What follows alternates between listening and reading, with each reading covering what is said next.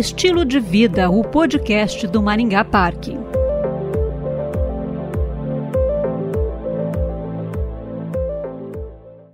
Para que o bebê continue se desenvolvendo, a partir dos seis meses deve-se introduzir de forma lenta e gradual outros alimentos, mantendo o leite materno.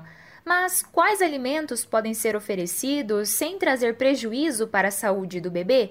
Sobre este assunto, vamos conversar com a nutricionista Tássia de Queiroz Martins. Olá, Tássia, bem-vinda ao Estilo de Vida. Olá, obrigado pelo convite. Tássia, mesmo quando a alimentação do bebê até os seis meses se dá apenas por leite materno, é recomendado dar água, principalmente nos dias mais quentes? Não, não é recomendado nem nos dias mais quentes. Nos dias mais quentes, o bebê vai mamar mais para suprir essa necessidade de água. Inclusive, leite materno, a maior parte dele é de água. Ele já consegue hidratar o, o tanto que o bebê precisa. O leite materno tem tudo que o bebê precisa. Bom, falando então da introdução alimentar, a papinha pronta, industrializada, pode ser dada de vez em quando ao bebê, principalmente quando se está fora de casa? Se a mãe está fora no horário de grande refeição, como por exemplo na hora do almoço ou na hora do jantar, ela pode oferecer o mesmo alimento que ela for comer para o bebê né, desde que essa alimentação seja saudável, que seja uma refeição saudável. Ela pode amassar esse alimento que ela for comer e oferecer para o bebê. Seria o ideal, porque são alimentos naturais, alimentos de verdade e frescos da hora. Se a mãe tiver no horário fora, que for o horário de oferecer uma fruta, um café da manhã, um café da tarde, ela pode estar levando junto com ela uma fruta mesmo, a fruta do jeito que ela é porque existem algumas papinhas que também são feitas de fruta, das papinhas industrializadas. Então não tem por que tá, tá carregando essa, esse tipo de papinha, sendo que ela pode dar fruta para o bebê, né? Desde que ela carregue um garfinho, que é o, o que ela precisaria carregar para papinha, ela teria que carregar uma colher. Então ela carrega um, um garfinho com ela e uma fruta ela pode estar oferecendo para o bebê em qualquer lugar que ela tiver. O maior problema das papinhas industrializadas é que elas são feitas todas junto, tudo junto e misturado, todos os alimentos ali tudo junto e misturado, virando uma cor só, e o bebê não identifica, não sabe o que ele está comendo. Então, bem esporadicamente, se a mãe realmente não tiver nenhuma alternativa, dentre essas que eu falei, ela pode estar oferecendo a papinha industrializada. E quando pode ser incluído o sal na alimentação de um bebê? E doce, quando a criança pode experimentar? O sal pode ser inserido a partir de um aninho. Ou seja, antes de o bebê fazer um ano, a alimentação dele deve ser preparada sem sal. Pode ser incluído os temperos naturais, como cebola, alho, é, alho poró, orégano. É, esses temperinhos desidratados também pode ser incluído na alimentação do bebê. Por que, que não pode colocar o sal antes de um ano? Porque o rim do bebê ainda não está pronto para metabolizar uma quantidade de sal além do que o próprio alimento tem, ou seja, os alimentos já têm o sódio intrínseco deles. Em relação ao açúcar, ele só é recomendado a partir dos dois aninhos, visto que antes desse tempo pode atrapalhar os hábitos de, de consumo de alimentos saudáveis para o bebê, porque o ser humano já nasce com uma preferência ao sabor doce. Então, se o bebê, se ele recebe esse alimento doce antes dos dois anos, provavelmente isso vai atrapalhar o paladar dele e vai atrapalhar o interesse pelos alimentos naturais que são recomendados durante esse tempo, que são alimentos da terra mesmo, né? Tássia, a partir de que idade pode ser oferecido suco natural ao bebê? Os sucos estão recomendados a partir de um aninho só, porque antes desse tempo o bebê é, não tem capacidade ainda para receber aquela alta carga glicêmica no organismo dele. Ou seja, quando uma fruta é espremida para fazer o suco, ela perde praticamente todas as fibras que tem e, e aquilo fica, vira só açúcar. Já está sendo associado com a, o desenvolvimento, né, com uma maior probabilidade é, de desenvolver diabetes futuramente, na primeira infância, na vida adulta, na adolescência é, obesidade, diabetes e sobrepeso. Então, bebês de 1 até 3 anos, a recomendação é até de 120 ml por dia de suco. Então, precisa ter cuidado aí com a quantidade mesmo após o primeiro ano. E quando incluir salada na alimentação de um bebê ou criança?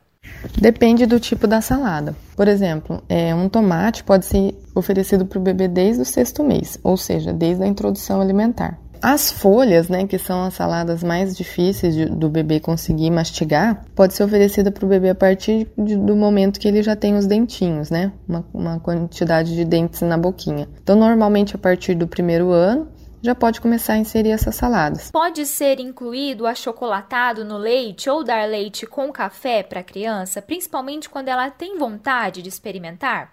Os achocolatados são recomendados a partir dos dois anos visto que os achocolatados entram no grupo dos alimentos é, de, que tem açúcar, né? Então, o achocolatado, a maior quantidade, a maior parte do que tem é, dentro dele é o açúcar. Então, a, par, a, partir dos dois anos.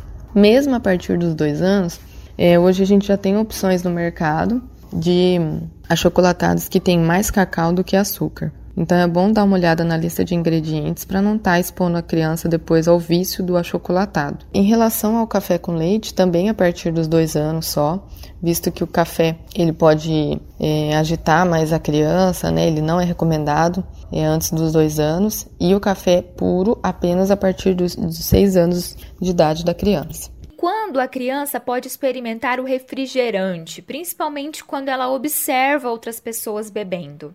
Os refrigerantes, eles devem ser inseridos de uma forma também esporádica, assim como o açúcar, né? A partir dos dois anos, ou seja, numa festinha, né? Em algo assim que a criança tiver interesse. Mas o papel do pai, da mãe ou do cuidador da criança é sempre incentivá-la a continuar bebendo um suquinho, né, algo que seja mais natural. Vamos falando agora dos frios e embutidos, eles estão longe de cogitação na alimentação de uma criança? Nos frios e os embutidos, assim como na alimentação do adulto, tem que ser algo assim esporádico, não deve ser uma alimentação que esteja todo dia no cardápio da família.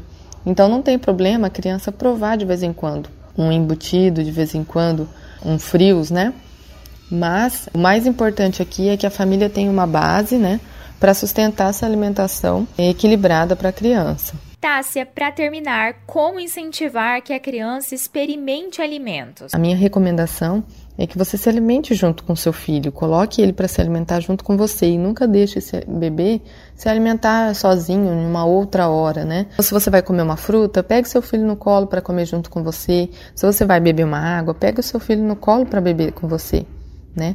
E às vezes não precisa ficar ali tentando, olha, experimenta, né? É, a criança não gosta muito que a gente fique em cima dela. Então ela vai aprender por imitação, vai ter curiosidade por imitação. Então beba água com o bebê no colo, ele vai querer agarrar água vez ou outra, e assim a gente vai fazendo isso gradativamente e devagar. Quando o bebê tem as fases de neofobia dela, que pode ser a partir ali dos dois anos, que é quando é, já existe algum problema, né? E aí o bebê não quer aceitar experimentar um novo alimento. É, nesses momentos a gente deve respeitar, mas sempre oferecer para o bebê. Oferecer não quer dizer ficar falando para ele experimentar, quer dizer colocar no prato do bebê e se ele quiser se alimentar, tudo bem, se ele não quiser, tudo bem também. E uma dica final: Quais tipos de lanche oferecer para diminuir a ansiedade das crianças no meio do dia, principalmente em época de pandemia? Então, a pipoca, uma panquequinha, uma crepioca. Eles adoram essa, essa questão da, da panqueca, né? Daí, nesse recheio da panqueca, você pode colocar pasta de amendoim, pode colocar banana, você pode colocar uma geleia que seja sem açúcar, né? A gente tem opções de geleia que não tem adoçantes, que são próprias só de fruta no mercado. Torrar amendoim em casa, as crianças normalmente gostam de amendoim. Se a criança gosta de uva passa, você pode colocar junto.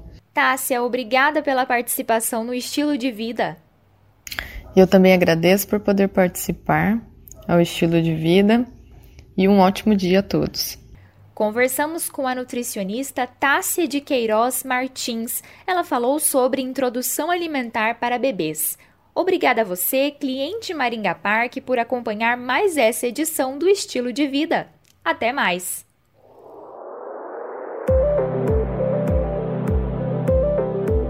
Estilo de Vida, o podcast do Maringá Parque.